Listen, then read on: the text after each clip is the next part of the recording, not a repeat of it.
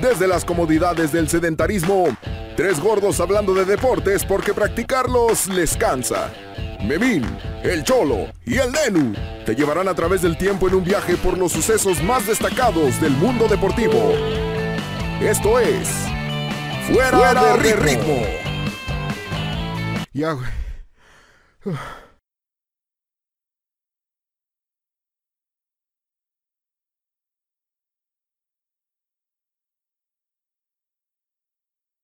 Ahora sí ya voy a grabar, es que desconecté el disco duro. Pero va 3, 5, 4, 3, 2.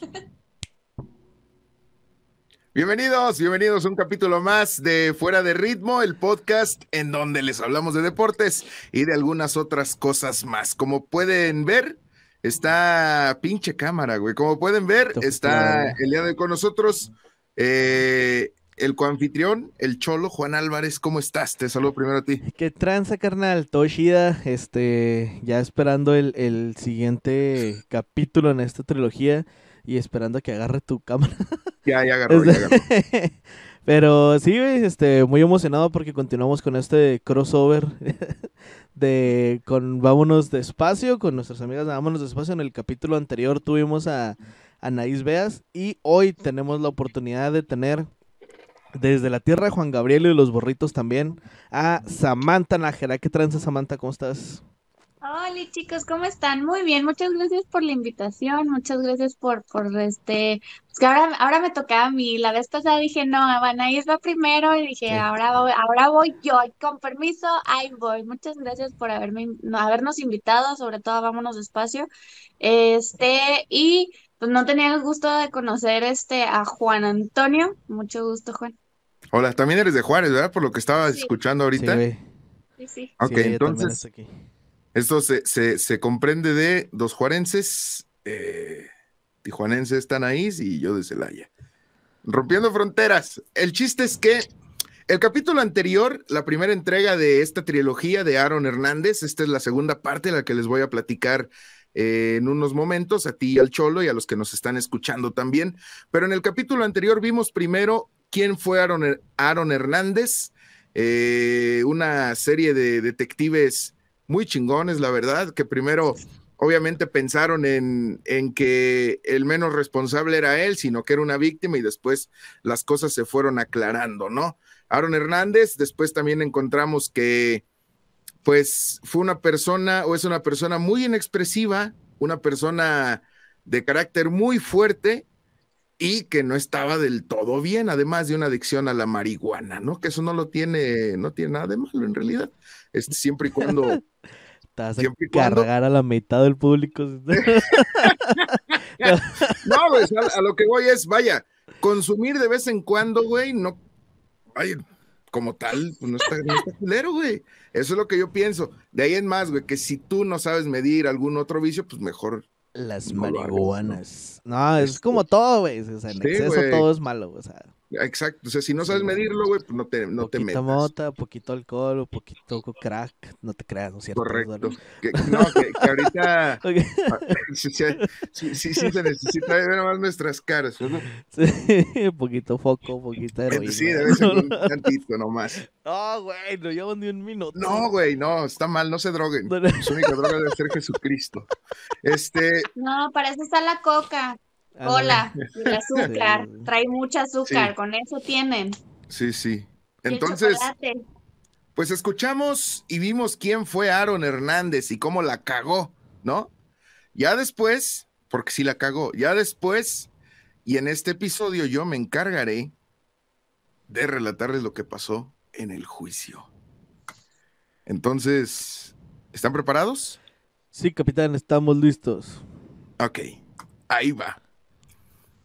Como bien recordamos, las partes de esta historia es el propio Aarón, dos amigos de él, y el asesinato tentativamente, bueno, ya no, ya es un hecho, de Odin Lloyd, que era el esposo de su cuñada.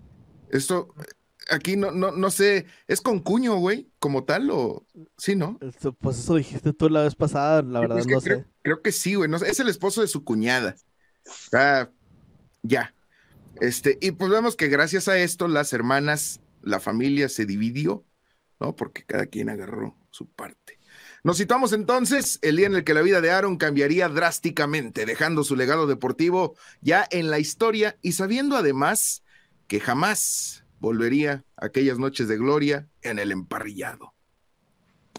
La cita con la justicia tenía fecha establecida el 29 de enero del 2015, mientras que a su vez su equipo, o su ex equipo en turno, los Patriotas de Nueva Inglaterra, Uh. disputarían el Super Bowl número 49 en contra de los halcones marinos de Seattle, en donde terminarían ganándolo con un marcador de 28 a 24 en un partido donde Santon Brady remontó en el último cuarto una ventaja de 10, una desventaja, mejor dicho, de 10 puntos. Güey, es una pistola, güey. De 10 puntos y Brady completó 37 de 50 envíos en ese partido con cuatro pases de anotación y dos intercepciones, convirtiéndose en el jugador con más pases de anotación en la historia de los Super Bowls, con 12 superando a Joe Montana. Además, en uno de los medios tiempos más emblemáticos de los últimos años. ¿Se acuerdan de este show de medio tiempo? Quiero pensar que es Lady Gaga, pues no sé, No. mame. ¿Tú, Sam? Creo que fue el de Katy Perry, ¿no?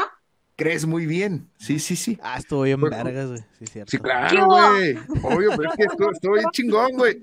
Entonces, entonces, este, de los últimos tiempos con Katy Perry, que donde la californiana, la californiana nos conmovió, pinche cámara, ya la voy a dejar así. Nos conmovió con unos tiburones kawaii haciendo coreografías estructuradas y también con muchas estructuras mecánicas llenas de mucho pop en la ciudad de Phoenix, Arizona. Bueno, León Sote, güey, sí me acuerdo. Sí, güey, la neta estuvo muy chido ese show, güey. Sí, Ah, la verdad, sí. creo que ha sido de los, de, o sea, de los últimos años uno de los mejorcitos. Sí, sí, a mí sí me gustó, la neta. sí A mí también me gustó mucho, me gustó mucho el de Katy Perry. Bueno, esto, mientras Aarón, ese 29 de enero del 2015, veía el comienzo del inicio de su juicio por homicidio contra Odin Lloyd. El comienzo del inicio de su juicio. O sea, así es, ¿Estás a mí me gusta estás redundar. traficando rimas o qué? Sí, sí, no, salió, salió, Sí, salió. sí, Este, fíjate, ni lo pensé. Este, aquí cabe, cabe resaltar que su equipo le dieron o le dio la espalda así rotundamente. Desde que empezó el desmadre, le dijeron chingar a tu madre. Y ya no quisieron saber nada de él. Bueno, contra Odin Lloyd. En su alegato de apertura, el abogado Michael Fee inicia de manera agresiva. El alegato de apertura, pues es justo lo primero que va a decir. Imaginé, güey, acercándose al estrado. Muy buenas tardes, señor. Pinche cachetada. La, la fiscalía descansada. Nada más que objetar por ahorita. Tipo toda la, toda la sala de, del juicio así todos callados y de repente se pone a gritar así todos como que, ay, qué pedo, qué pedo, espérate". Bien agresivo, güey, acá. Usted, señor, es un pendejo. Usted de aquel lado me la pela.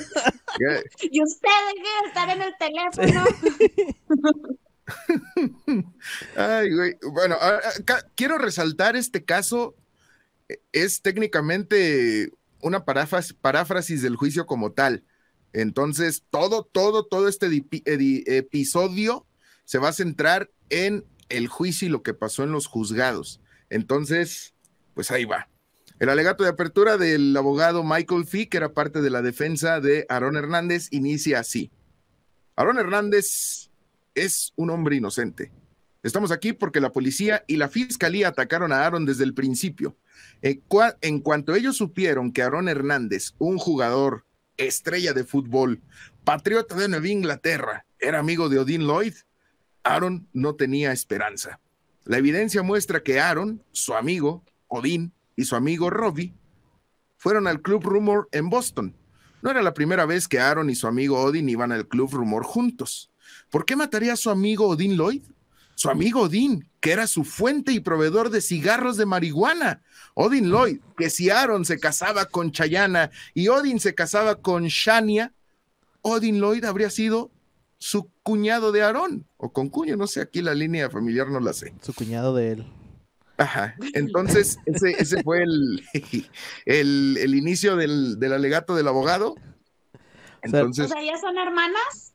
Sí, sí, Las, las novias de los implicados son hermanas Ok, de sí, son ellas. con cuños. Sí es con cuño, ¿verdad? Sí, es con, son Gracias, con sí. Sí, gracias, gracias.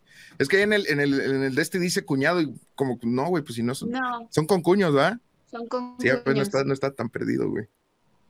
No, ya sí está súper perdido, güey. Creo que es la segunda vez que escucho a alguien decir con cuños en toda mi vida. Y ahorita que dijiste era su proveedor de cigarros, ¿cómo iba a matar a su dealer? Sí, sí, sí. ¿Quién se le ocurre? Solo lo un pendejo es. mataría a su dealer. Solo un pendejo mataría a su dealer, señor juez. No tengo nada más que objetar. A la verga. Bueno, una de las cosas a destacar es las veces que el abogado utilizó la palabra amigo en su alegato. Muchos piensan que Eso esto... te iba a decir, güey.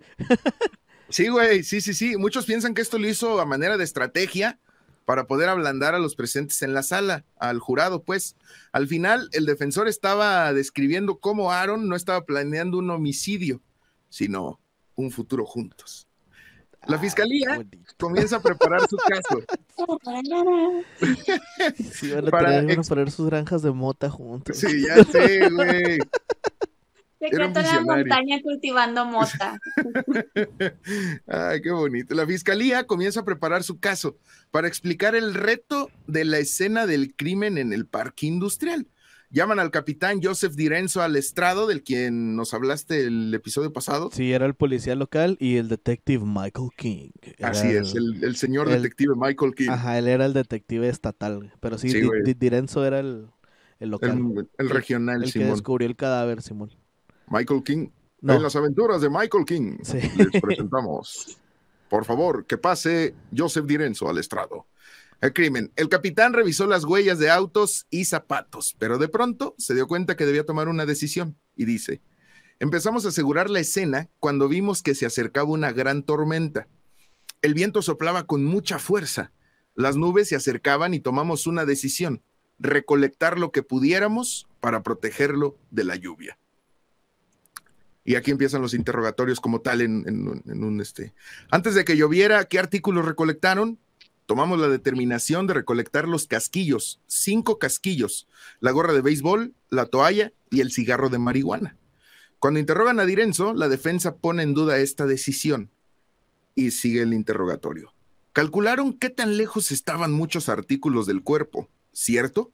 Cierto. ¿Alguien de ustedes midió exactamente qué tan lejos estaban los casquillos del cuerpo antes de recogerlos? No recuerdo, no vi a nadie hacerlo. ¿No, ¿Nadie tenía un flexómetro? No. ¿Eso está diciendo?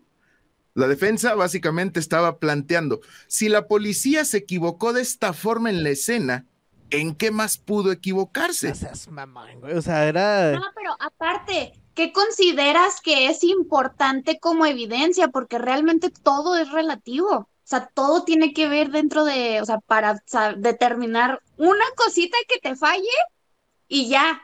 O sea, adiós. Se te fue el caso O sea, la, o vas a inculpar a alguien que ni es. o sea, la, la, la defensa estaba acá con que. ¿Cuántos pasos gallo gallina había más o menos? Sí, sí, sí. Tu flexómetro era, de, tu flexómetro era pulgadas Sí. o centímetros. Ándale, güey, o sea, estar así como que, ¿y cuánto es eso?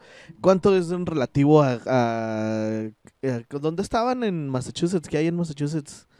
Iba a decir como, no, ya tira el león, güey, no sé qué hay en Massachusetts, no Se conozco te fue el tanto. chiste. Sí, Yo no güey, es que, dónde está es que no, no conozco la fauna de Massachusetts. Ok. Este, con la intención de asentar la motivación, la fiscalía llama a un hombre llamado Kwame Nicholas al estrado. ¿Kwame? Es, sí, Kwame, o así le entendí, güey, no sé. Este era... Kwame Nicholas. Este era un testigo importante porque apoyaba la versión del fiscal de que Aaron estaba enojado con Lloyd desde días antes del accidente. Nicholas estaba en el club con un grupo de hombres y vio a Aaron Hernández parado cerca de la cabina del DJ con desprecio hacia Odín, mientras que Odín, o Odín, hablaba con su amigo Glenn. Y la fiscalía pregunta, y cuando lo estaba viendo, ¿puede decir qué percibió? Por un momento llega acá con el precio de la historia, güey, la voz de que todos son don cangrejos, sí, sí. Lo veía y parecía que estaba molesto. Se veía tenso como si algo estuviera muy mal. No era una persona calmada y en paz. Miraba directamente a Odín. La defensa pone en duda el testimonio de Nicolás y mostró una grabación de una entrevista que le había hecho a la policía en el 2013 en el que describe una escena diferente en el club. Y dice, señor Nicolás, en la entrevista grabada en agosto del 2013, declaró en respuesta a la pregunta del señor Macaulay, ¿Aaron Hernández hablaba con alguien? Usted dijo bajo juramento, no que yo viera. ¿No es su testimonio de hoy? Ese es mi testimonio. Pero es diferente al que dijo a la policía en agosto de 2013, ¿o no, señor Nicolás? Lo acepto, es diferente. Entiendo. Michael Fee siguió presionando a Kwame. ¿Cómo es posible que usted supiera si estaba enojado o no? Con expresiones, le responde. ¿Conoce las expresiones de Aaron o lo que hace con su rostro? Conozco las expresiones humanas. Pues señor, esa no fue mi pregunta. Mi pregunta es, si la escucha con cuidado, ¿está usted familiarizado con el rostro de Aaron o con sus expresiones? No mames. No, no. Para establecer los eventos dentro de la casa de Hernández, las horas posteriores al homicidio de Lloyd, la fiscalía llama a Shania Jenkins, la novia La morrita. de Odie Lloyd. Ajá. Sí, sí, va. Sí, sí. Y ahí se ve, güey, se ve cuando, al momento de que ella va pasando a, a- al estrado, Chimón. se ve como así hacen el, el- el- el acercamiento hacia su cara, güey. Está también la, esta Chayana, que es su hermana, la esposa de Aarón. Se avientan unos ojos así de cula, güey. Y sube así lleno de lágrimas. Está con su mamá también y todos llorando porque pues, le mataron a su prometido. Toda triste. Sí, güey. Seguramente era su dealer también. no. Seguramente. Pues, si, si le vendía, pues, ¿por qué no tenerlo en casa? Sí. Bueno, la fiscalía llama a Shania Jenkins, la novia de Odín, al estrado. Shania empieza recordando la mañana en que su vida cambió drásticamente. ¿Algo la despertó? Sí. ¿Y qué fue lo que la despertó? Una llamada. ¿Y se enteró de algo en ese momento? Sí. ¿Qué le dijeron? Que Odín estaba muerto. Tan, el tan, testimonio- tan. Sí, güey. Acá el juez. Aprovechemos una pausa. Así de,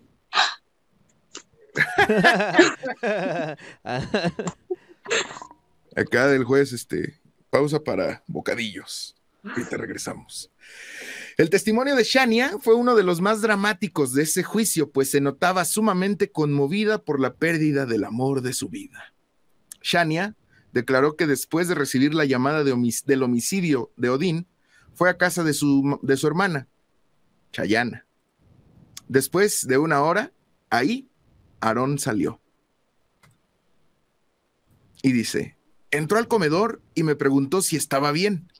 Puso su mano sobre mi hombro. Me frotó y, o sea, así. Me frotó y me, es, es como palpar el hombro, ¿no? Me palpó el hombro y me dijo que había vivido muertes antes, que mejoraría con el tiempo. ¿Cuánto tiempo interactuó usted con él en el comedor? Eso fue todo. Según Shania, ella pasó el resto de la tarde con su hermana. Al mediodía, como a eso de las 12 o una, ¿recuerda estar en la, estancia con su hermana Chayana? Sí. ¿Y pasó algo que llamara su atención? Sí. Describa lo que observó.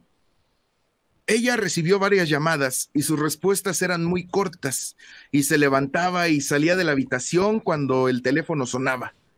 ¿Pudo escuchar alguna conversación que mantuvo con otras personas? No. Cuando recibía estas llamadas, ¿a dónde se dirigía? Al sótano. ¿Cuántas veces la vio ir al sótano? Unas dos o tres veces. ¿Recuerda una ocasión, la última en la que la vio bajar al sótano, vio si llevaba algo con ella? Sí. ¿Qué es lo que llevaba? Una bolsa de basura negra. Chayana llevó una bolsa de basura vacía al sótano. Después de eso, Shania vio a su hermana fuera por la ventana cargando una caja con la misma bolsa de basura, pero esta vez la bolsa estaba llena. ¿Cuándo Es- volvió su hermana? Estaba llena de. Bueno, no, síguele. Es que. Pues es que. Bueno, no, es que no, no la quiero cagar. Síguele, síguele. Ahorita vemos. Ok. Dice, después continúa el interrogatorio. ¿Cuán- ¿Cuándo volvió su hermana? Cuando ella entró por la puerta del sótano. Cuando ella entró por la puerta del sótano, ¿llevaba algo consigo? No que yo recuerde. Todo mundo se preguntaba qué había en la bolsa. ¿Era quizá que estaba deshaciéndose de evidencia que pudiera incriminar a Aaron? ¿O simplemente una conducta extraña producto del nerviosismo?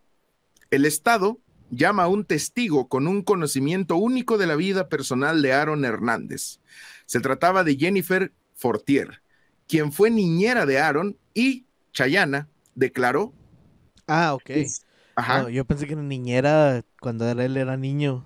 No, no, no, les cuidaba a sus chiquillos, sí. Ah, ok, a la niña que acaban de tener, ¿no? Ajá, sí, sí, les cuidaba a su peque. Y declaró que se encontró con Aaron y Odín en el club nocturno Rumor dos días antes del homicidio de Odín. Aaron se ofreció a llevar a la niñera y a su amiga de vuelta al auto, pero en lugar de eso las llevó a un departamento de solteros privado llamado The Spot. Según Fortier, Aaron las llama a su habitación. Y el interrogatorio. ¿Tuvo alguna conversación con él en la habitación? Sí. ¿Durante ese tiempo él intentó tocarla de alguna manera? Sí. Me besó, lo empujé y le dije, no, soy la niñera no puedo hacer esto. ¿Y qué le respondió? Dijo que entendía, que estaba bien y que no tenía problema con ello. Hasta este punto, todos dudaron del por qué el testimonio de la niñera. Sin embargo, la fiscalía así lo pensó, puesto que después de que la niñera testificó, sería el turno de Chayana. Tal vez con esto la fiscalía buscaba sacar a Chayana de sus casillas para que, producto del coraje, indirectamente dijera la verdad. Ah, porque no bueno, es lo que te iba a decir, porque no tiene nada que ver. O sea, nomás la, la fiscalía era así como que. Que se entere. Este güey, sí, ajá, era este güey andaba. Fíjate, ¿Cómo te sacas el tapón a una mujer? Así, haciendo que le den celos y se encabrone con su vato para que suelte todo, porque una mujer para vengarse, así suelta información con tal de joder. Ahí está. Soltó la información. Ah, la verga. No, güey, está mal, güey. o sea, está bueno el, caso, güey. O sea, a ver si sí iba a funcionar, güey. Porque es que esa morra sabía todo, güey. Ya ves en el, en el episodio pasado, güey, que, que, dijimos que. En el, en el, episodio pasado, esto para los que no lo vieron, güey. Eh, esta morra, la Shayana, estaba. Fue a dejar a, a fiscalía, al. No, al, al donde lo iban a interrogar a Aaron Hernández cuando descubrieron que estaba involucrado. Entonces la policía iba a hablar con ella y esta morra iba a empezar a soltar acá todo. Y luego le habló a Aaron Hernández desde adentro del recinto de la poli y le dijo, eh, güey, ya no hables con nadie, cállate la verga. Y la morra, ah, sí, ya no voy a hablar nada, bye. Y se fue. Entonces, esa morra sabe cosas, güey. Sí, sí, sí. A ver, a ver, dale. Y, y, y aquí es donde entra esta pregunta de, ¿hasta dónde llegarías tú a querer una persona a tal grado de darle la espalda a tu familia o a tu hermana, güey. O sea, ¿en qué posición te pones? ¿Le ayudas a tu hermana para que se esclarezca el caso o tratas de cubrir a tu pareja para que no se lo lleven? Pues que depende de qué relación tienes con tu hermana también, güey. Pues al parecer se llevaban chido, güey, porque cuando se enteró que se, o sea, cuando esta Shania se enteró que, que estaba muerto Odín, fue luego, luego con su hermana. Bueno, sí es cierto. Pero fíjate, Fati, que... Mira, pero, pero aquí yo, yo lo voy a decir así como, voy a meter aquí cizaña. Ok. Si quieres encubrir a alguien, ¿qué tienes que hacer? Hacerte como que tú no sabes nada, como que también te duele, como que estás apoyando a tu hermana. O sea, que no sospechen de que yo sé algo entonces yo tengo que verme lo más inocente posible. Entonces, ¿qué hago? Voy corriendo con mi hermana y decirle, no, aquí estoy para ti y que ella me empiece a platicar, a ver qué sabe, a ver qué sospecha, a ver qué no sé qué. Y luego ya va así, oye, fíjate que... Güey, cada vez me cuesta más, cada vez, me cuesta más entender la mente de las mujeres. no mames, yo, güey, yo no había pensado eso, pero tiene mucha lógica, güey. De, entrada no me pregunten cómo sé esto. qué, qué, bueno que estamos a 1500 y tantos kilómetros. Este. Dice después, Chayana Jenkins. Tiene apellido de, de, de, No sé, me acuerdo del viejo Jenkins, güey. Tiene apellido, overol. tiene apellido de pescado, ibas a decir. No, no, no, no, o sea, de, de, de sureño, güey. De acá de que le gusta el country, que Ah, está sí, tocando sí. banjo, así con su overolcito. De así, redneck acá. Sí, güey, camisita de cuadros. Chayana Jenkins. Ese debería de ser el apellido de Aarón, no. López. Sí. Chayana Jenkins es llamada a declarar por parte de la fiscalía. Recuerda, si en algún momento de la tarde, cuando recibió esas llamadas del acusado, que él le pidiera que hiciera algo, así es. ¿Qué le pidió que hiciera? Que, ah, ¿qué le pidió que hiciera? Me dijo que fuera al sótano, a la bodega, y sacara una caja de nuestra casa.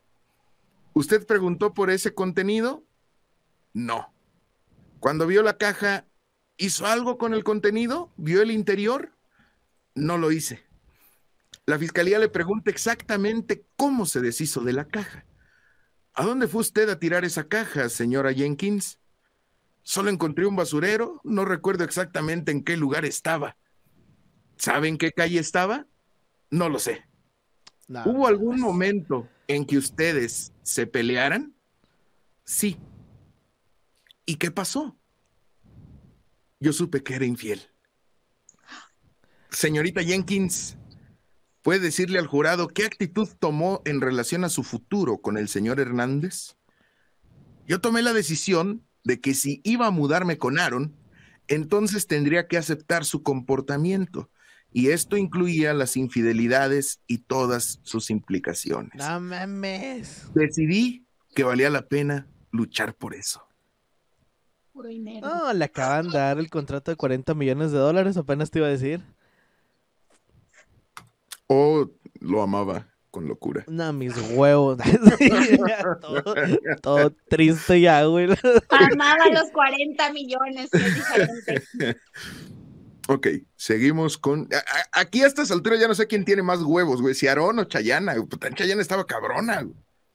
No, Chayana, güey. O sea, para saber todos esos jales, porque Aarón, Aarón era impulsivo, güey. O sea, No, y aparte siempre estaba high, güey. ándale, güey. Y Chayana no. Bueno, no sé si Chayana no siempre estaba high, güey.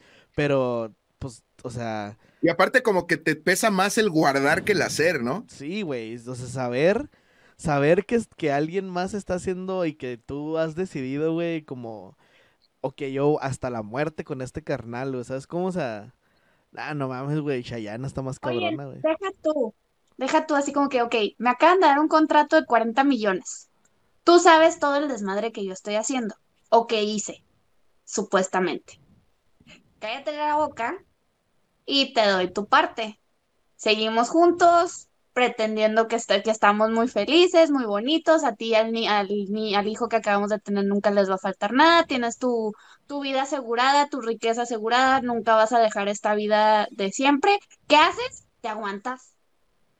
Yo no sé si podría, ¿sabes?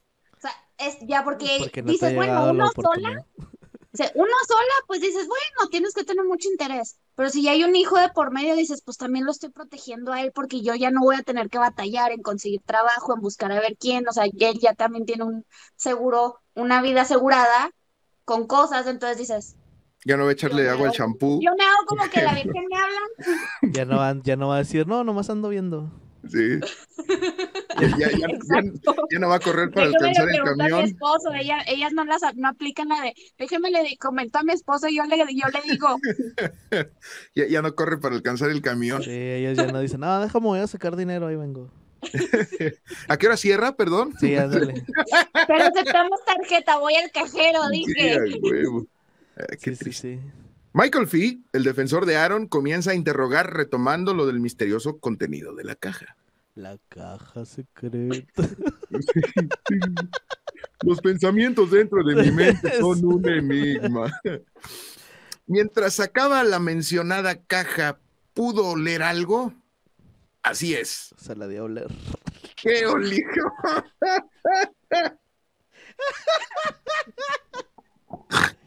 Ah, la verga. Pendejo, güey. Ahí estaba, güey, ahí estaba. No lo...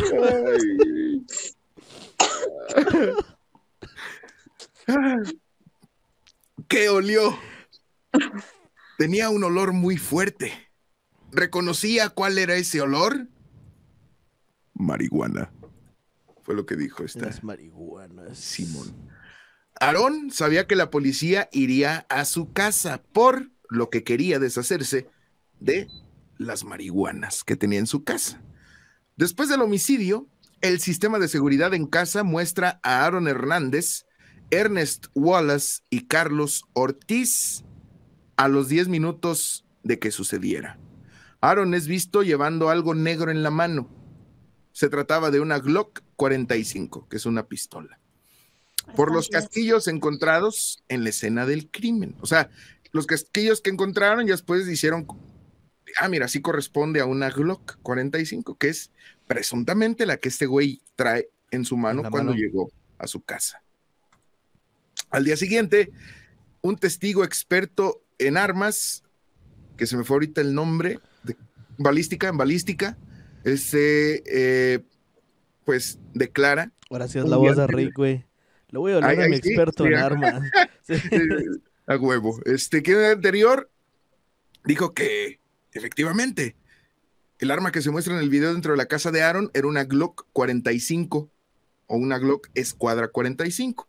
Es interrogado por la defensa y dice, señor, no tiene entrenamiento especializado identificado en objetos de en, en objetos, no, a ver otra vez, señor, no tiene entrenamiento especializado identificando objetos en videogramas borrosos, ¿o sí? No. ¿Sabe qué es el sesgo de confirmación? No.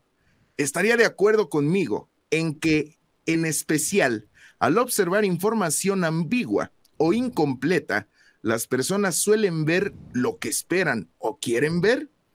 Sí, es posible.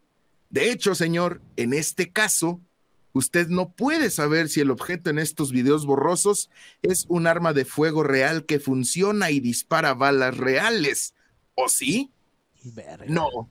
No podría confirmar eso de las imágenes que es un arma de fuego funcional. No. Fue lo que dijo. Y después, tras ocho semanas de testimonios, la fiscalía descansa. Ahora, la defensa comienza a montar su caso. Los abogados de Aaron intentan explicar una pieza de evidencia que no puede ser ignorada. El 7 de abril de 2015 comienzan las argumentaciones finales. La última oportunidad ante el jurado es con las argumentaciones finales. Debe ser muy convincente. James porque son argumentaciones y son finales. Porque al final Exacto. y son este, argumentos. Así Para es. no extrañar al memino que Así funciona. Ya sé, güey. Sí, sí, estoy muy cabrón hoy. Lo peor, ¿sabes qué? Es que ya me voy dando cuenta hasta que las dije y ya no hay, ya no hay vuelta atrás. Este, pero bueno, James Sultan habla por parte de la defensa y ataca cada parte del caso de la fiscalía. Primero, si Aaron planteó el homicidio con anticipación, ¿por qué lo hizo en su propia ciudad? ¿Por qué dejó las llaves del auto que había rentado en el bolsillo de Odín con la billetera y el celular de Odín? Y si planeó con anticipación el homicidio de Odin Lloyd, ¿por qué el cigarrillo de marihuana estaba en la escena? Un cigarrillo compartido por ambos, Aaron Hernández y Odin Lloyd, dos amigos que compartían el gusto de las marihuanas. Si la fiscalía no puede responder esas simples preguntas, solo se tienen teorías con dudas razonables. Las marihuanas. No mames. Y dice, dice, tenía solo 23 años, fue testigo de algo, un asesinato impactante cometido por alguien que conocía. Sultan acepta que Aaron estuvo en la escena del crimen, pero argumenta que no fue Aaron, sino uno de los otros los que apretaron el gatillo. Él no sabía qué hacer, él solamente se dejó llevar. Por su parte, William McCauley se encarga de hacer el argumento de clausura de la fiscalía y dice que la decisión de Aaron de matar a Odin fue producto de su confianza en sí mismo. El acusado tenía un motivo para matarlo sin juzgar si es bueno o malo. Él creía que podía matar a Odin Lloyd y nadie jamás creería que estaba involucrado. Les pido que analicen la evidencia. La evidencia cuenta la historia de lo que pasó. El fiscal unió toda la narrativa y dibujó una imagen de cómo murió Lloyd en realidad. ¿Quién conducía el auto? ¿Quién conocía el área? Sabemos que conocía el área porque vivía ahí. Y cómo él conducía fue al lugar ideal para cometer un homicidio. Un, un parque industrial. No había nadie cerca, ni tráfico, y además estaba oscuro. Detuvo el auto ahí. Cuatro personas iban en él. Odin Lloyd estaba en el asiento derecho trasero. Sabemos que Odin Lloyd en algún momento estaba bajando del auto e hizo el primer disparo al brazo derecho de Odin. O sea, Aaron, cuando Ah, bajó. Es que dijiste Odín se bajó. Es y- que y yo copié lo que dicen en el video. O sea, Odín se O sea, bajó. ¿seguían adentro del carro cuando esto pasó? No, no, Odín, No. Odín se bajó y luego Aaron también se bajó y Wallace también. Sí, Sí, el que no se bajó fue Carlos. sí, ah, es lo que te iba a decir, porque en, en- en el episodio pasado, Carlos Ortiz, el otro compa que iba con ellos, ese güey dijo, se bajaron Odín, Aarón y Wallace, escuché disparos y regresó nada más Aarón y Wallace. Y no vi nada más, yo no sé de qué pedo. Entonces, si está diciendo la verdad, mira, ¿quién diría? Sí, güey, ya sé. Pero es que su visa está en juego, papi. Este hizo al brazo derecho de Odín. El disparo que se realizó en el auto y el casquillo cayó justo al frente del asiento del acusado. Y mientras estaba caído, Aarón le disparó en la nuca y ese disparo atravesó su columna vertebral, dejándolo incapacitado.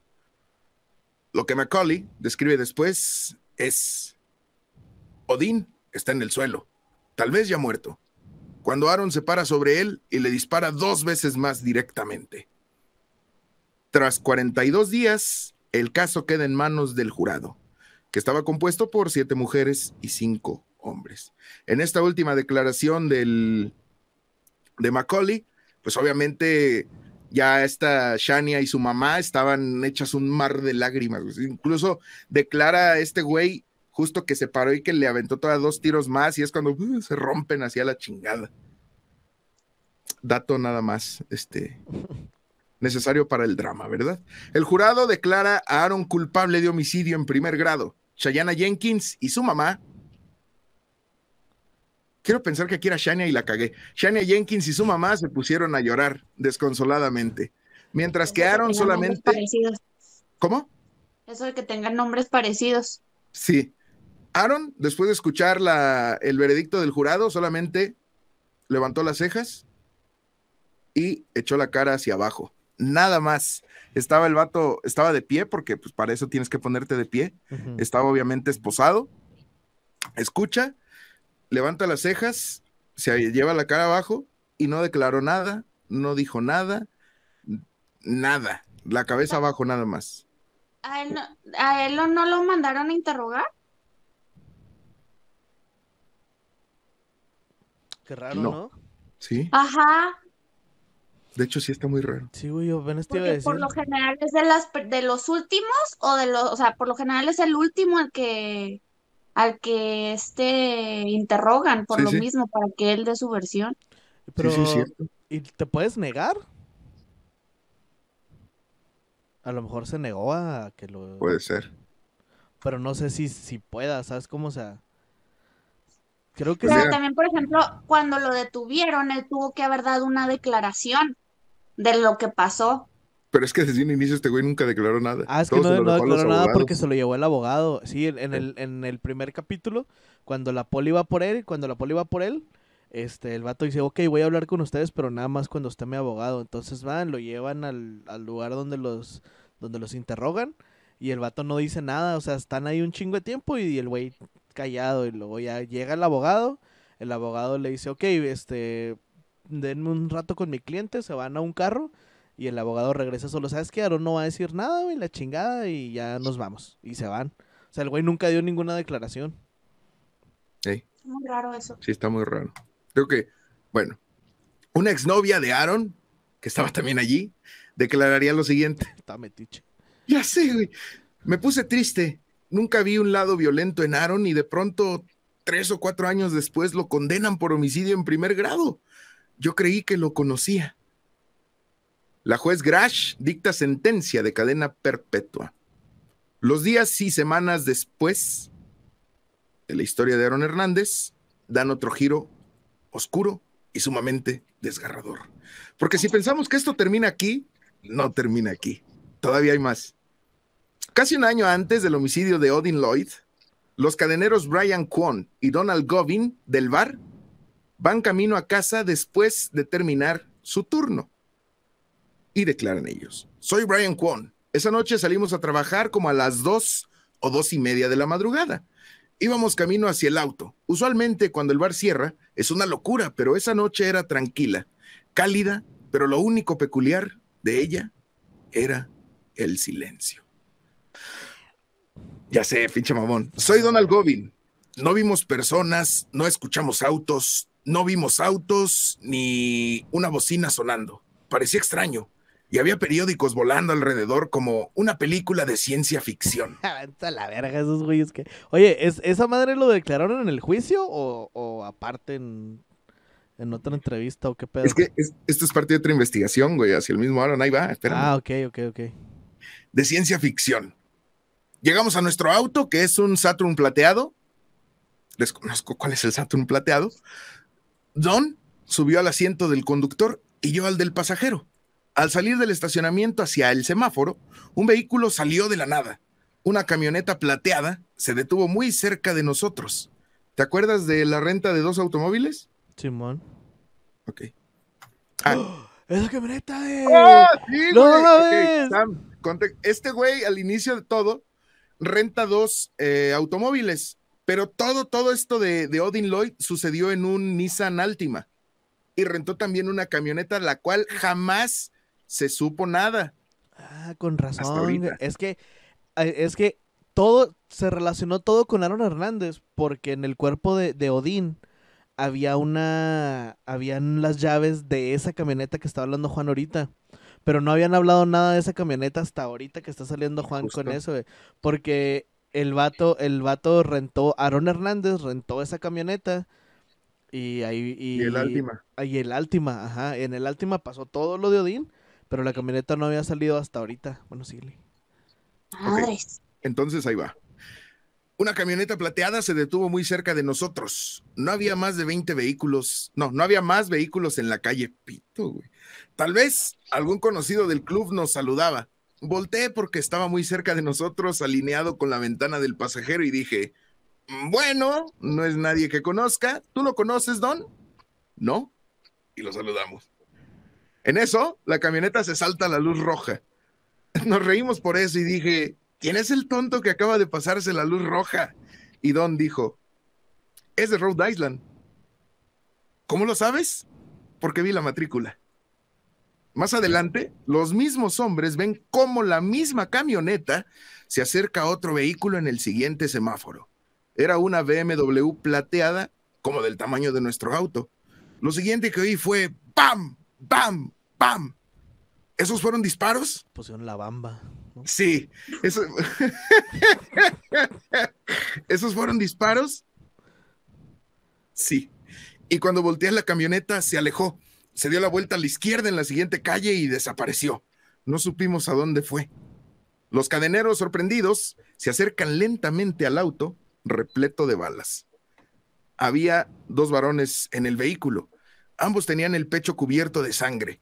Parecía que el pasajero ya estaba muerto, pues no respiraba. No se movía. Cuando vimos al conductor, estaba dando sus últimas bocanadas de aire cubierto de sangre, y sus ojos comenzaron a ponerse en blanco y le costaba trabajo respirar. Minutos después del tiroteo, la policía llega a la escena del crimen. Aquí entran unos detectives. Me llamo Mark Sullivan, soy sargento asignado a la unidad de homicidios de la policía de Boston. Como a las 2.40 de la madrugada nos llamaron, había múltiples víctimas de disparos. Me llamo Paul McIsaac. Soy detective. Soy... Entonces, No, Paul. McCartney, ¿va? No, güey, es que el otro vez se llamaba Sullivan, entonces iba a ser algo sobre este Mike Wazowski, Mike pero, Wazowski. Ajá, pero no, no. Me llamo Paul McIsaac. Soy detective de homicidios de la policía de Boston.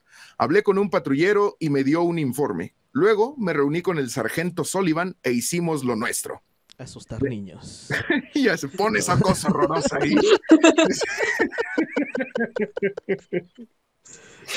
Ay, güey. Dice, hicimos lo nuestro. Necesitábamos una orden de cateo para el vehículo, así que no tocamos nada del vehículo para preservar la escena del crimen. Teníamos el BMW con dos víctimas adentro. Con una grúa lo llevamos a las oficinas de la policía de Boston dentro de la bolsa para vehículos motorizados en espera de la orden de cateo. O sea, remolcaron el coche con todo y cadáveres y pues lo taparon. ¿no? Este, Pero no hubieran llegado todos engoloteados los cuerpos ya. Se supone que no deben hacer eso. Bueno, no sé. no sé. No, porque se supone que cualquier movimiento, cualquier cosita que, muevan, ya afecta la, la escena totalmente. Pues bueno. Examinamos la escena y procesamos todo. Los investigadores revisan la calle en busca de evidencia sobre el horrible crimen. Esa noche, en esa calle, en la escena, no había nada más. Ni fragmentos de balas, ni casquillos, ni balas, nada de eso. Lo único que tenía la policía de Boston era la descripción del vehículo sospechoso en el que el tirador, en el que iba el tirador, y era una Toyota 4Runner, color plateada con matrículas de Rhode Island. A la mañana siguiente, los investigadores identificaron a las víctimas, Daniel de Abreu y Zafiro Furtado. Aquí me risa porque lo dicen bien cagado. Daniel de Abreu y Zafiro Furtado, procedentes de Cabo Verde. Eh, creo que es un país de África. No estoy muy seguro, pero creo que es un país de África. Entonces, Cabo Verde. como Sudáfrica, ¿no? Ajá, sí, sí, sí. Sí, sí, sí. De ahí es, de ahí es este Yanini Tavares, el Ándale, que estaba en Santos. Este, de Cabo Verde, trabajaban Como en que no es de Wakanda, no te creas. trabajaban en limpieza y allí se conocieron. Los agentes descubrieron que esa misma noche las víctimas se habían divertido en un club cercano llamado Coeur Lounge. Como saben que se divirtieron. Pues porque tienen, si, si piden este, si saben que estaban ahí, es porque revisaron las cámaras de seguridad. Entonces ya si los ven pisteando, bailando, y se tú asumes que están teniendo, que se están divirtiendo. Están A lo mejor los güeyes los acababan de correr, güey, estaban tristeando porque los corrieron. Esos güeyes, no, estaban divirtiendo, pasándola bien chingón. Tú decís, no, güey, van a deportar. Este, dice, fuimos al día siguiente y revisamos los videos del Club Cure para buscar cámaras que pudieron haber grabado los autos, cámaras en tiendas, residenciales. Buscamos cámaras que pudieron haber grabado cualquier cosa y de cualquier cámara, o sea, no, no específicamente las del bar. Buscábamos a nuestras víctimas y testigos. Los vimos salir del estacionamiento en esa misma calle, los vimos acercarse, se formaron en la fila, esperaron para entrar al club, esperaron su turno y después entraron. Estas O sea, son no las cámaras. ¿Cómo? no tenían VIP, no. de- iban en un BMW. A lo mejor era rentado también, ¿no? seguramente. Este, estas son las cámaras en la recepción. Era un camión BMW. Apenas habían dejado el personal y llegaron. Le, voltea- le voltearon el logo a una camionetita de la Volkswagen. Dice, minuciosamente revisaron todos los videos y encontraron a las víctimas, pero no había pistas más, que solamente estaban teniendo una buena noche. Revisaron sus antecedentes y tenían pasado de pandillas, que fuera de eso, o sea, además de eso, un Normal. historial. ¿Eh? Normal. Pues, Una- o sea, con esos nombres, o sea, lo raro hubiera sido que no hubieran tenido.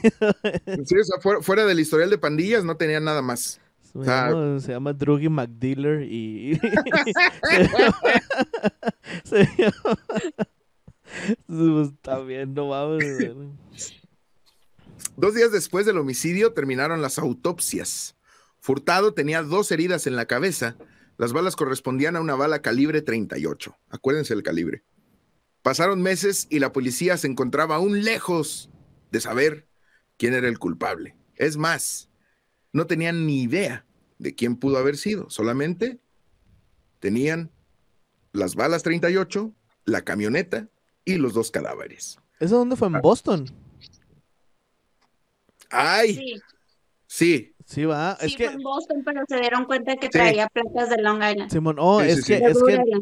Es que en el capítulo 1, acuérdate que hablábamos de cuando ese güey estaba en Florida, en Gainesville, y que también se zarparon a dos cabrones. Sí. Y la misma policía de, de Gainesville, o más bien las mismas, las mismas personas de Gainesville, como Aaron Hernández era la estrella del equipo, hicieron así como que no, no, aquí no pasó nada, güey. Este, no fue Aaron Hernández, güey, no fue la estrella de nuestro equipo que nos está haciendo ganar, güey. Tú tira León, güey. Fue su primo que se parece a él, como Ándale, Corona, como güey. Corona. Fue. Sí, fue en o Boston, sea- güey, porque Sullivan y, el, y McIsaac son los policías y el no sé qué madre de. Boston. Y es que es lo, y es que es lo mismo, güey, te digo, o sea, igual, estaban dos cabrones, se pelearon en un bar, güey, fueron y los pinches balacearon y valió verga. O sea, pero eso fue en Gainesville, cuando ese güey tenía como 19, creo, no me acuerdo cuántos años tenía. O sea, eso fue, no, menos, 16, güey, porque estaba en la universidad todavía, güey. que- que casi acaba de morir su pa. Simón. Sí, sí, Eh. sí. Fue antes de 2010, güey. tendría que haber tenido como 18, 19 años más o menos. Cuando pasó lo de Gainesville. Entonces. Y luego otra vez, eh, pinche vato, güey. En Boston, güey. Eso fue en Boston.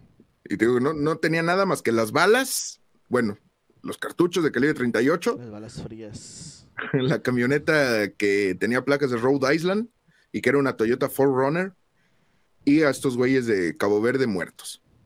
Hasta que de pronto la historia cambia drásticamente, pues tras horas y horas y horas, espérate que ya la cagué, recorrí el texto no sé dónde, y horas de revisar las mismas cintas entre mucho café y donitas, uno de los oficiales, Sullivan, Reforzando estereotipos. Claro, así debe ser. So, si, si el primero que interrogaron fue a Carlos Ortiz, porque Sí, eso, sí, eso sí es neta, eh. Vieron que se llamaba uno Ernest Wallace y el otro se llamaba Carlos Ortiz. ¿Y por quién crees que fueron primero? Porque Dijeron, vamos a amenazarlo con lo de su visa, que suelte todo. entonces este güey después de mucho tiempo de estarle dando la vuelta a las mismas cintas, yo creo que ya hasta las ha de haber soñado, Sullivan identifica a Aaron Hernández entrando por ese mismo bar. No mames. De hecho, el ¿Cómo sargento, se te va si es tan famoso? Bueno. de hecho, el sargento Sullivan lo notó y dijo, ¿ese es Aaron Hernández? ¿Estuvo ahí? Un año después del homicidio de los africanos, un reporte aparentemente no relacionado llama la atención del detective Sullivan. Estaba viendo las noticias esa noche y Aaron estaba siendo investigado por la policía de Massachusetts y no lo habían arrestado. Por lo que Sullivan tuvo que volver a ver los videos, con lo que seguramente pues, soñó más de una vez, ¿no? Ahora, de manera más minuciosa, se enfocaron o se enfoca en los movimientos ya de Aaron, ya sabiendo que estuvo ahí. La grabación de seguridad muestra que cuando Aaron Hernández llegó, iba con un amigo. Entraron, las, entraron con las víctimas, o sea, no juntos, sino que entraron, Sí, o sea, entraron al mismo Ajá. bar. pasaron por la recepción, no interactuaron para nada, ni siquiera se miraron. Tras solo 10 minutos, Hernández y su amigo salen del bar. Tenía un par de bebidas en la mano. Se tomó ambas, dejó los vasos y salió de allí. no Caminaron por la- decir nada más. Sí. caminaron, caminaron por la calle Tremont, se quedaron en la banqueta por un minuto, mientras su amigo intentaba calmar a Aaron, puesto que Aaron manoteaba efusivamente. El amigo de Aaron, feliz. sí, yo creo que sí. Sea, eso no lo pueden asumir. Ya sé. El amigo de Aaron era Alexander Bradley, quien le vendía a Aaron las marihuanas, ¿verdad? Y por eso se hicieron amigos. Ya tenía, ya tenía reemplazo entonces, güey. para Claro, hoy. güey. Ah, Bienvenido al capitalismo. Tú dejas de cero y llega alguien mañana. Así es esto. Este. Tenías que meter tu agenda, huevo. la- no sería fuera de ritmo, güey, si no. Ahí está. Y se hicieron amigos, ¿no? Mi- mi- mis amigos, mis amigos de drugs. Aún así, debían hacer que Aaron en realidad, o habían de demostrar que Aaron en realidad era el culpable de ese asesinato doble o múltiple ya, por lo que los oficiales volvieron a leer las declaraciones de los testigos. Cuando revisamos los testimonios de los dos cadeneros, habían dicho que la camioneta era una Pathfinder o una Toyota 4Runner. Ahora, la tarea del detective era encontrar la camioneta color plateada con matrícula de Rhode Island y empezó a ver las cintas en busca del vehículo. Momentos después, ven a dos hombres, ven a los hombres caminando a unas calles del club. En la grabación, de nuevo los tenemos cruzando la calle, entrando al estacionamiento en esa misma calle. Minutos después, la encontramos. La Toyota 4Runner plateada sale en el video. Dijeron que era una 4Runner. Él conducía una. Eso nos abrió el camino. Puedes ver la 4Runner incorporarse a la calle. La vimos circular por la calle Tremor, luego darle la vuelta a la manzana mientras las víctimas caminan por la calle. Pasan junto a ellos, baja la velocidad, frena un poco, los mira, arranca. Ocho minutos después, pasa de nuevo, frena un poco, los mira. Chinga, los estaba. No mames. Los estaba acosando. Los estaba cazando, más o más, más bien. pinche, policía, güey. O sea, todo esto está en los videos, güey. No lo vieron hace un año, güey, hasta que dijeron, ah, probablemente se dieron Hernández, entonces sí, ahora sí vamos a investigar, güey. No, güey, y espérate, ahorita que ya encajen las cosas, te vas a cagar, ¿por qué, güey? Es... A ver, a ver, a ver. No, no, no, no, güey. Ay, cabrón. Ok. Lo estaba acosando. La policía estaba casi convencida de que Aaron Hernández estaba involucrado, pero aún no tenían evidencia física que lo vincularan al crimen. Las llaves. Bueno, sí. los investigadores de Boston saben que se está investigando lo de Odin Lloyd, así que llaman a los colegas y les dicen, si encuentran algo en su investigación que se relacione con la nuestra, por favor avísennos. Específicamente buscamos una camioneta plateada. Unos días después me llamó la policía de Massachusetts. Hubo un cateo en el 114 de la avenida Lake en relación al homicidio de Odin Lloyd. La casa es de Tania Singleton, prima de Aaron, como una segunda madre para él. Era la persona en la que más confiaba. Cuando los investigadores que llevaban el caso de Odin Lloyd ¿Qué? Al revisar la casa de Tania, me perdí, güey, me perdí, me perdí. Me perdí, güey. Porque hasta la cara de... ¿Qué, ¿Qué pasó? Okay.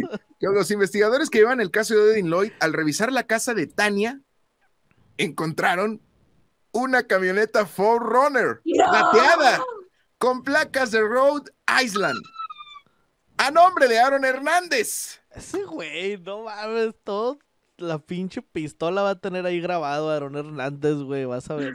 ya sé. Todo lo brandeaba, güey. Pero él iba con otro amigo. Puede que él fuera el que iba manejando, no necesariamente Aarón.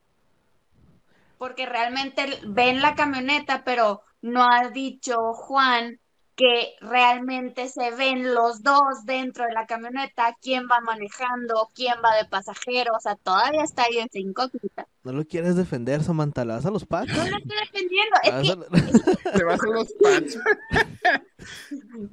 ok. Ah, no, los broncos también va como yo, sí es cierto. ¿Los los broncos son? Sí. Por eso ahorita que hablaste de Brady, yo así como que... Ah, pues mira, yo, yo no le voy a nadie de fútbol americano, pero hay que reconocerle la carrera de ese güey. O sea. Sí, sí. Este, vivan los vikingos de Minnesota. Eh, y Sullivan van a Bristol y la revisan en persona. Dice, dice Sullivan. La camioneta llevaba 11 meses ahí. Tenía una capa de polvo y telarañas encima, como abandonada. El interior estaba limpio, impecable. Era algo muy extraño. Nunca he visto un vehículo tan limpio. Unos días antes. no ese güey. Limpio no, o sea, pero, por afuera, por afuera está, pero por adentro estaba impecable, como si se tratara o como si intentaran esconder algo, güey. Aquí te, o sea, aquí ya voy a acabar, güey. Aquí es el cómo fue que estos güeyes llegaron con esta Singleton, con la camioneta Forerunner, y por qué encontraron todo. De no haber sido por esto, güey, esto seguiría impune, güey. Ahí va. Unos días antes, un accidente de tránsito no relacionado a la investigación impacta la investigación inesperadamente. Pues una mujer llamada Jaylin Díaz Ramos llevaba en su auto un arma calibre 38 ¿De quién es esa arma? Le pertenece a un hombre llamado Chicago. Obviamente Chicago es un alias para la persona que se llamaba Jonah Korn. ¿Quién es Jonah Korn? Un ex jugador semiprofesional de Bristol, Connecticut, con expediente criminal. Y su roomie, o su roomie, perdón. ¿Quién crees que es roomie de, de Aaron. Jonah Korn? Ya dijo ¿Quién? nada. Aarón. Tania Singleton. Sí, ¡No! Sí. Tania Singleton es roomie de... No Korn. mames. El arma es enviada a los expertos en balística para hacer pruebas. Se hicieron disparos de prueba de la policía, los recibimos y concordaban con el arma de nuestro doble homicidio. Con el arma homicida y la camioneta localizada, la fiscalía acusa a Aaron Hernández por doble homicidio. Y es de esta manera como llegamos al final de este episodio. Chica Lo que pasará madre. después. Ah, se siente bien feo, güey. No. Lo que pasará después en ya nuestra última entrega, lo sabrán dentro de una semana.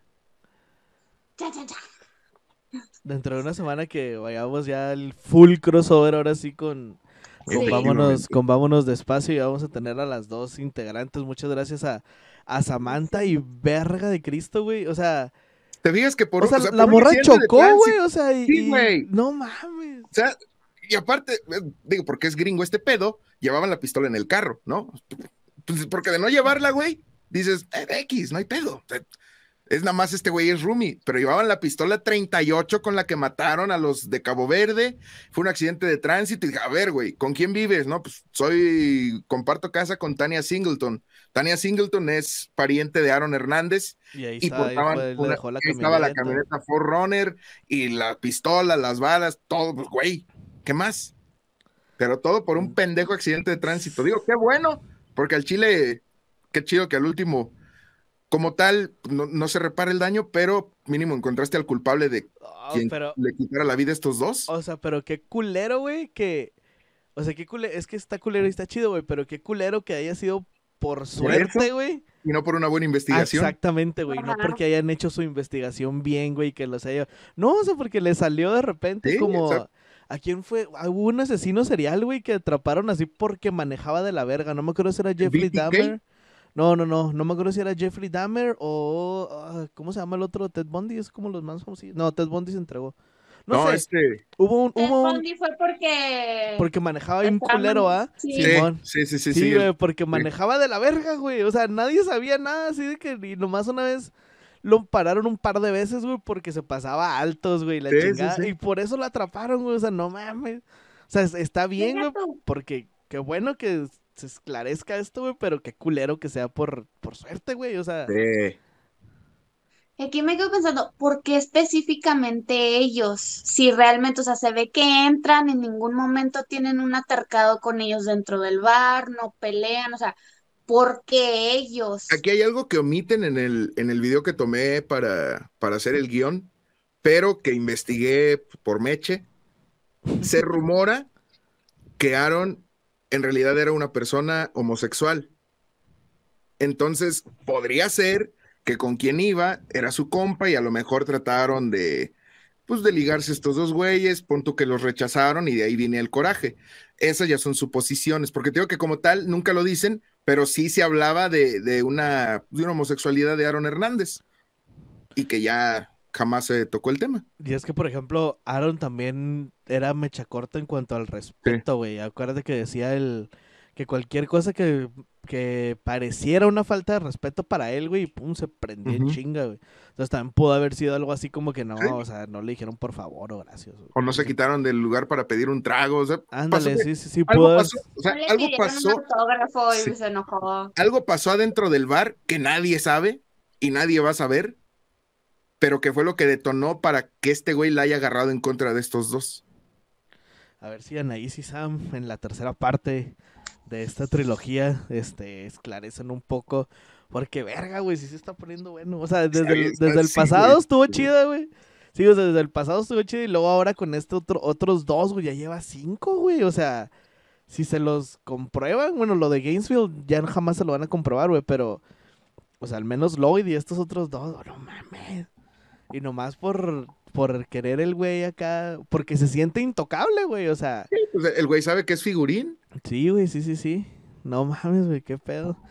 Hola, Entonces, Galilea Montijo. Sí. Está la verga. güey. Entonces, pues ya, güey, pues Gloria Trevi anda dando tours todavía. verga, Gómez. Mont ya está en Estados Sí, Unidos güey. también. Y. Saludos, sí, güey, les vale verga. Este, pues bueno, muchas gracias por estar hasta que haces un capítulo de una hora, hijo de tu pinche madre. Ya sé, güey. Ya sé, ya sé, ya sé. Este, y pues nada, Sam, ¿dónde las podemos seguir? ¿De qué vámonos? Háblanos un poquito, vámonos despacio, de qué se trata. Este, sé que no tiene nada que ver con lo que hacemos aquí. No, no, no importa. Este, nosotras nos pueden encontrar en Instagram, en YouTube y en Facebook como Vámonos Despacio, despacio con un 3, no, no E. Entonces pueden seguir ahí nuestras redes sociales. Este, nosotras hablamos de cosas personales, laborales, este, hablamos con psicólogos, coaches. Nuestros últimos temas han sido de responsabilidad af- afectiva, comunicación, este, ¿qué era? Comunicación afectiva, responsabilidad, este, Saluda para la foto que estamos.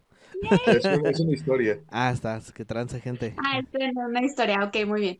Este, entonces, invitamos este, psicólogos, coaches, doctores. Próximamente vamos a tener una ginecóloga, entonces, para hablar de el ciclo hormonal. Entonces, son cosas que de interés común, cosas que tienen a veces mucho tabú.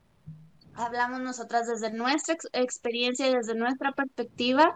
Este, y sobre todo, este, la gente que nos ve puede hacer preguntas también a nuestros invitados. Entonces, eh, búsquenos en Instagram, en YouTube y en Facebook como Vámonos Despacio. Y es un 3 en vez de una E. Ahorita estamos en break creativo, pero próximamente ya vamos a, a regresar con muchísimo más contenido, este, más invitados y muchos más temas.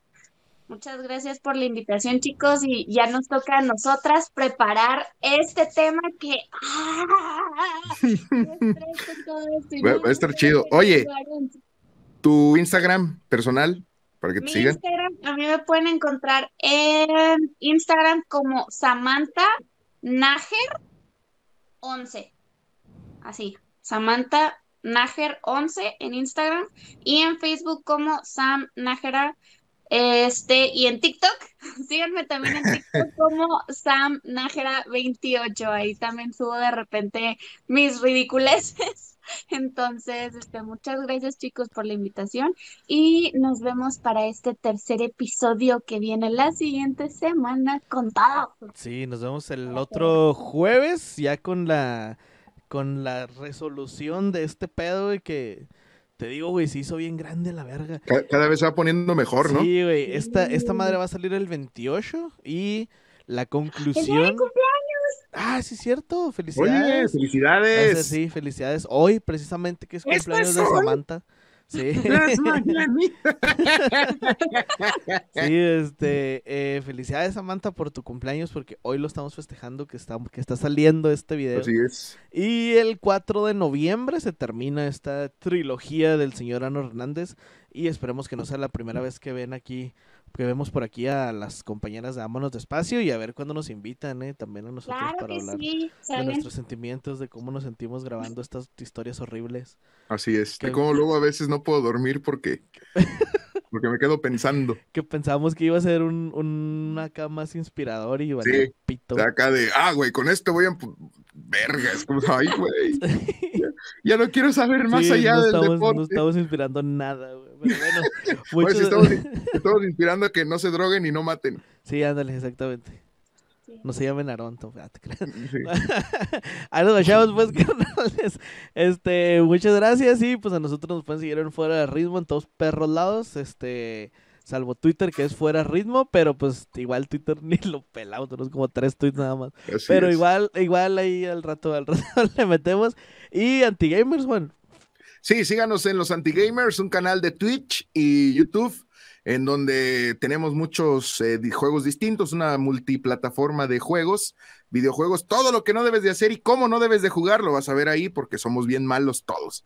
Entonces síganos allí como los anti-gamers en Twitch, en YouTube. y sobre todo síganos aquí en Fuera de Ritmo, recomiéndenlo, compártanlo, suscríbanse y para poder llegar a más personas y traerles más historias de estas que el deporte, aquí estamos aprendiendo que va más allá de entretenerte un rato. Ahí nos guachamos pues, carnales. Muchas gracias. Bye. Al tiro. Bye.